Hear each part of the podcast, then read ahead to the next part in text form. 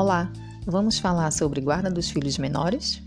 Eu sou Valéria Lucena de Albuquerque, advogada especialista em Direito de Família e Direito das Sucessões, e esse é o nosso podcast Direito de Família, Teoria e Prática. Vamos ao nosso tema guarda dos filhos menores, que se encontra nos artigos 1583 a 1590 do Código Civil. A separação dos cônjuges ou dos companheiros não pode significar separação de pais e filhos. O princípio do melhor interesse da criança trouxe a criança ao centro da tutela jurídica, prevalecendo sobre os interesses dos pais em conflitos. Sendo assim, quando os pais não chegarem a mútuo acordo após a separação acerca do modo de convivência que cada um terá com os filhos comuns, deve o juiz assegurar a estes, os pais, o direito de contato permanente com os seus filhos. A criança deve ter o direito de manter o contato com ambos os pais e não ser forçada a escolher entre o pai e a mãe. O direito à guarda converteu-se no direito à continuidade da convivência familiar ou no direito ao contato. Os pais preservam os respectivos poderes familiares em relação aos filhos com a separação, e os filhos preservam o direito de acesso a eles e ao compartilhamento recíproco de sua formação. O direito à convivência entre pais e filhos não é afetado até mesmo nas hipóteses de privação de liberdade de algum ou de ambos os pais. A Lei 12.962 de 2014, que alterou o artigo 19 do ECA, que é o Estatuto da Criança e do Adolescente, assegura a convivência da criança e do adolescente com a mãe ou pai privado de liberdade. Existem quatro tipos de guarda, porém, o Código Civil estabelece apenas dois tipos de guarda: a unilateral e a compartilhada, conforme podemos observar no artigo 1634.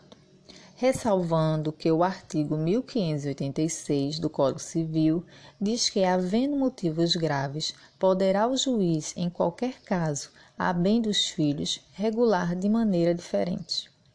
Primeiramente, vamos explicar os tipos de guarda que constam em nosso ordenamento jurídico, quais sejam a guarda unilateral e a guarda compartilhada. Vamos lá?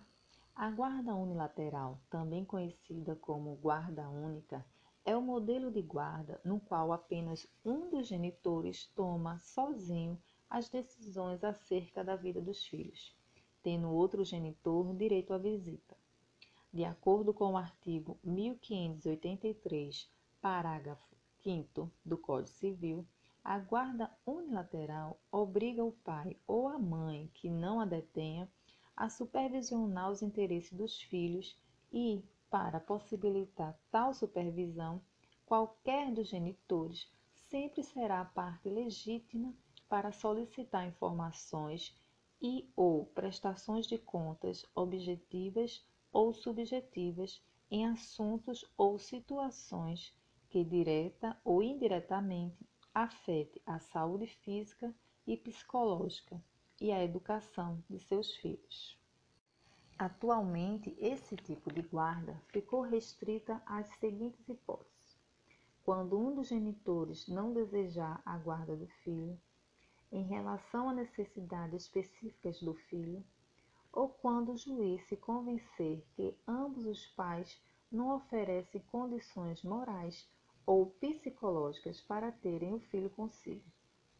Nessa última hipótese, o juiz deferirá a guarda à terceira pessoa, considerando grau de parentesco e relações de afinidade e afetividade com a criança ou adolescente.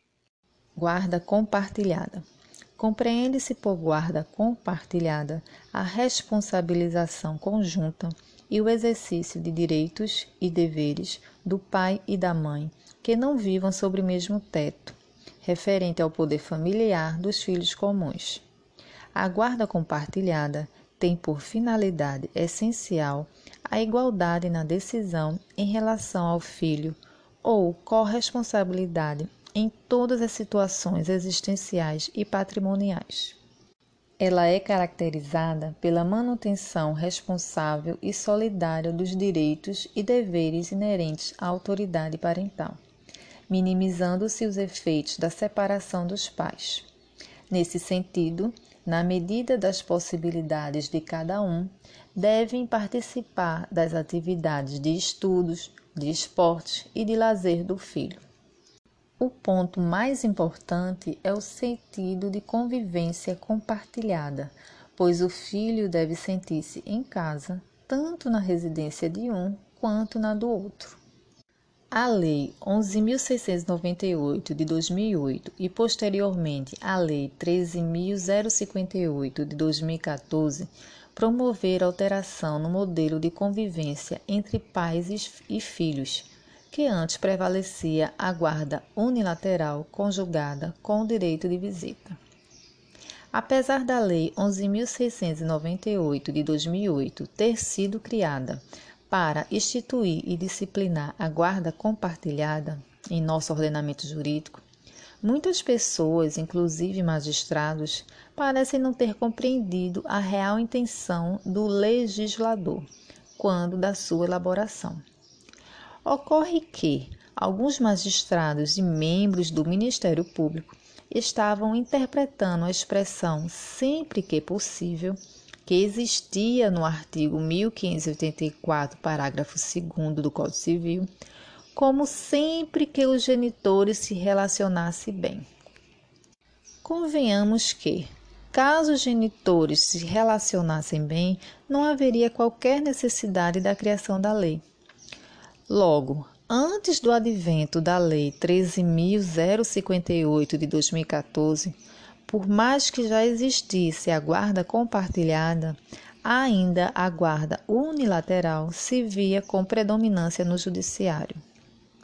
De acordo com a Lei 13.058 de 2014, que alterou os artigos 1583, 1584, 1585 e 1634 do nosso atual Código Civil, que foi instituída para estabelecer o significado da expressão guarda compartilhada e dispor sobre sua aplicação, prever que o magistrado deverá priorizar o instituto da guarda compartilhada, exceto quando algum dos genitores declarar expressamente o seu desejo de não compartilhar a guarda da criança, ou quando o juiz, de forma justificada, opina pela unilateralidade da guarda.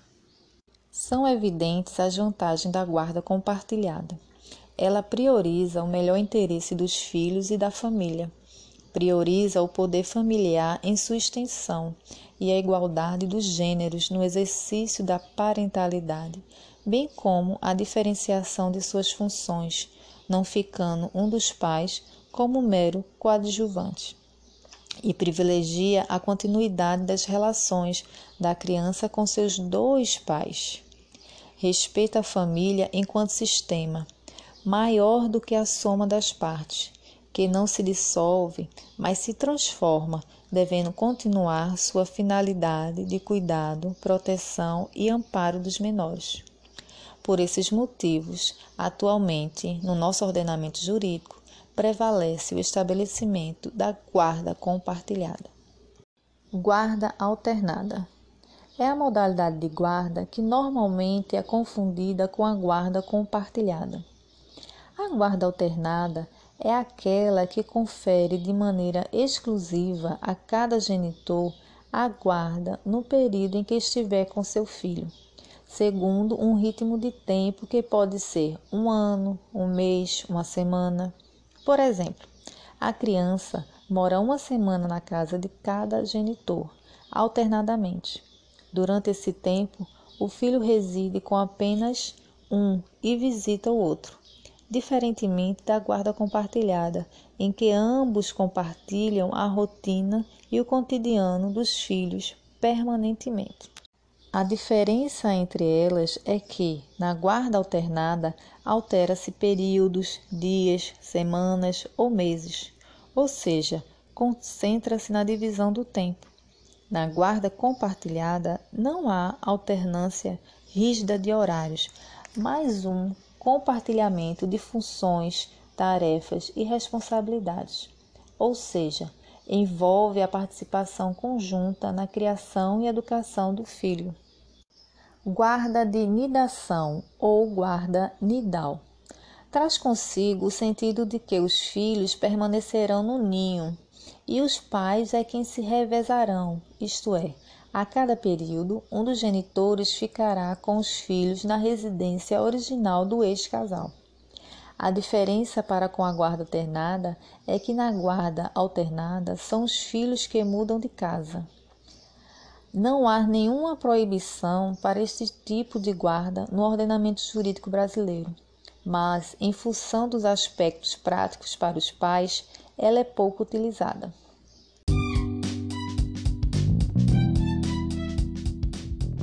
Por hoje finalizamos. O nosso próximo tema será alienação parental. Até lá!